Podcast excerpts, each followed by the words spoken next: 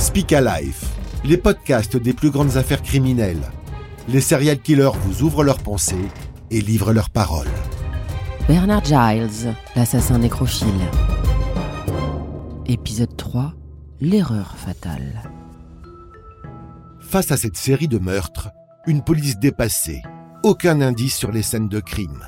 Un tueur en liberté assassine les autostoppeuses, viole leurs cadavres et personne ne dispose de la moindre information.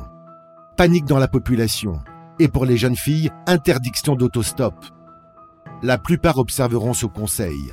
Le tueur rencontrera moins de cibles sur sa route, mais toutes les jeunes filles ne suivent pas les consignes. Cocoa, une station balnéaire au sud de Titusville. Ce 11 janvier 1974, Darlene et Vicky, deux adolescentes de 15 ans, décident de sécher les cours et de passer la journée à la plage. Malgré les consignes de vigilance, c'est en autostop qu'elles comptent s'y rendre.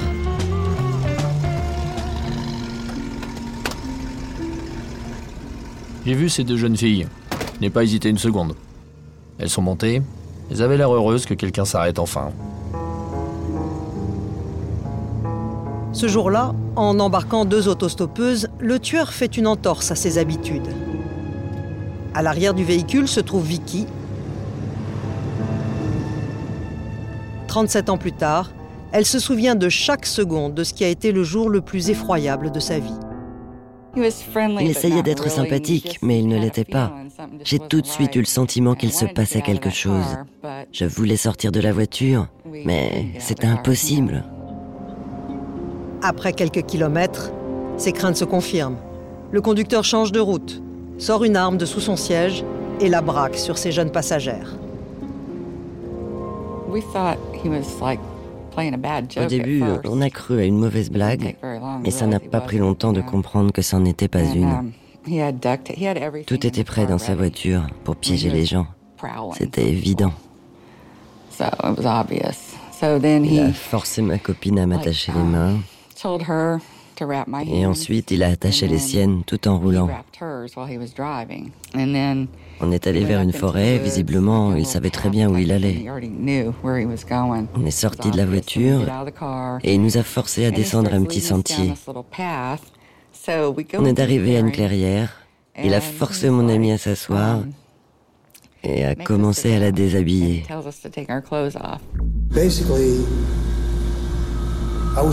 En fait, je dois avouer que j'étais plus intéressé par l'une des deux jeunes filles. Alors l'autre, j'ai voulu l'assommer avec mon arme, mais le coup est parti. Bernard Giles appuie sur la gâchette sans le vouloir. Un coup de feu tiré dans le vide. Vicky en profite alors pour prendre la fuite. Quand c'est arrivé, je me suis mise à courir.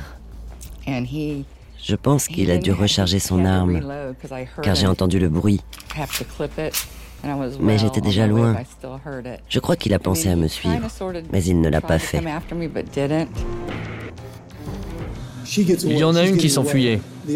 L'autre aussi a essayé de fuir, mais je l'ai assommé. Je l'ai frappé. Et là, je me suis dit, il faut partir d'ici. Il faut s'en aller. Pour la première fois, le tueur panique. Il abandonne la jeune fille assommée et prend la fuite à bord de sa voiture. J'ai pris ma voiture et je suis rentré chez moi.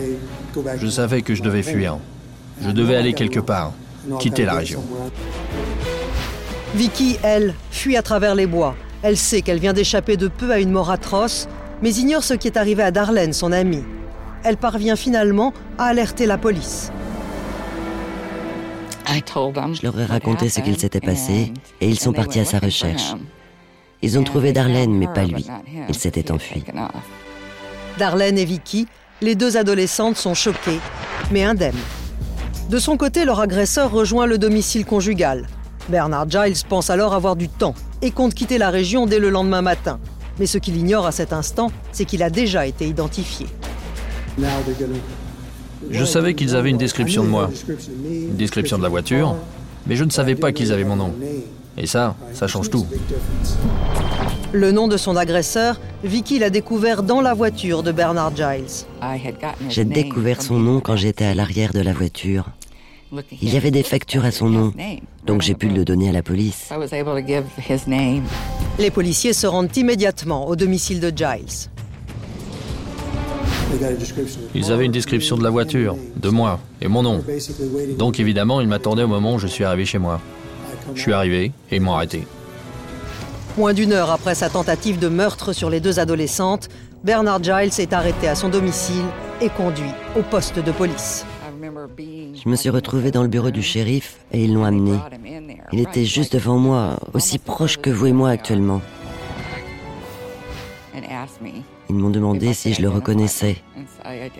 J'ai dit que c'était bien lui et ils l'ont arrêté.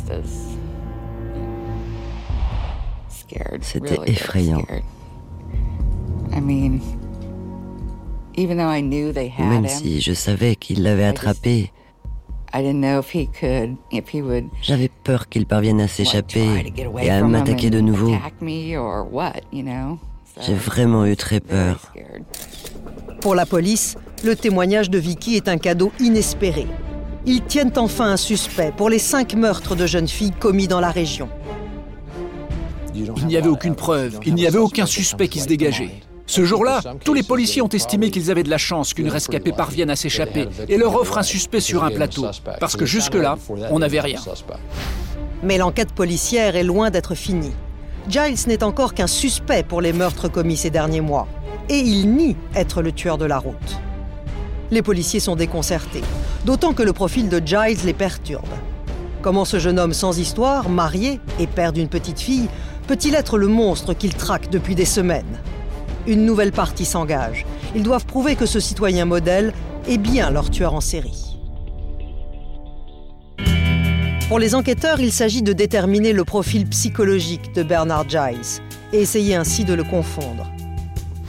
À Scottsmoor, auprès de ses voisins, il multiplie les interrogatoires, mais personne ne comprend. Giles, l'électricien, tout le monde le connaît. Il vivait dans ce village depuis l'âge de 5 ans. Il a grandi dans ces rues avec ses parents et ses quatre frères et sœurs. Pour la police, Robin est un témoin capital. Lui et Giles se connaissent depuis l'enfance. Et les enquêteurs vont découvrir grâce à lui que le portrait du citoyen modèle commence à s'effriter. On a grandi ensemble. C'était mon ami. On faisait les 400 coups ensemble. On fumait des joints. Vous voyez, on était ados, quoi. Il ne s'agissait pas seulement de boire ou de fumer, des choses comme ça, mais c'était plus... euh, Quand j'étais adolescent, j'étais plutôt sauvage. Beaucoup de fêtes, beaucoup de drogues, des drogues dures. On s'est aperçu qu'il y allait un peu fort avec les champignons. À l'époque, tout le monde en prenait, on buvait. Mais lui, il se les injectait. Il disjonctait un peu avec ça et on s'est un peu perdu de vue. Il devenait trop bizarre. Des premiers frissons de délinquants, mais rien qui puisse faire prendre conscience à Robin qu'il fréquentait alors un futur meurtrier. Vous savez, vous ne pouvez pas comprendre ce qui se passe dans la tête d'un tueur. Je n'y aurais jamais pensé. C'est comme vous parlez là, ici. Jamais je ne pourrais imaginer que vous êtes un meurtrier. C'était pareil avec Bernard. Je n'y ai jamais pensé. Ces choses-là, j'ai essayé de les évacuer. Avec toutes ces années, on y pense moins. Mais dès qu'on en reparle comme on le fait actuellement, c'est tellement horrible. Que se passe-t-il dans la tête d'un tueur? C'est le mystère que tentent de percer les policiers qui enquêtent sur Bernard Giles. Et ils ignorent encore à cet instant qu'il aurait pu passer à l'acte depuis longtemps.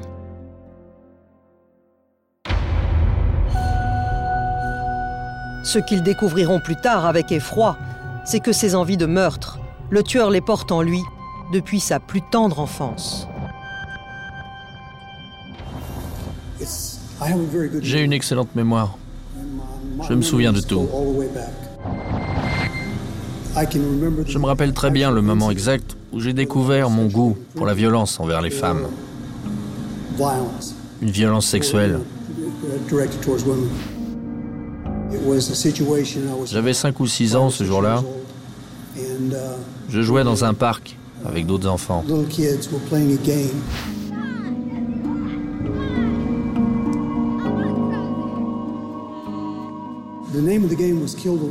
Le jeu s'appelait Tuer la sorcière. Je jouais à étrangler une de mes amies. Et j'ai eu ce jour-là une révélation sexuelle très puissante. Bernard Giles en est convaincu. Ce jeu d'enfant a été pour lui un élément déclencheur. Étrangler une de ses camarades ce jour-là lui a procuré un tel plaisir que sa vie en a été bouleversée à jamais. Je suis persuadé que ce que j'ai ressenti à cet instant m'a entraîné vers ce que je suis. Depuis, à chaque fois que j'ai été violent envers une femme, sexuellement violent, ça venait de ce jour-là.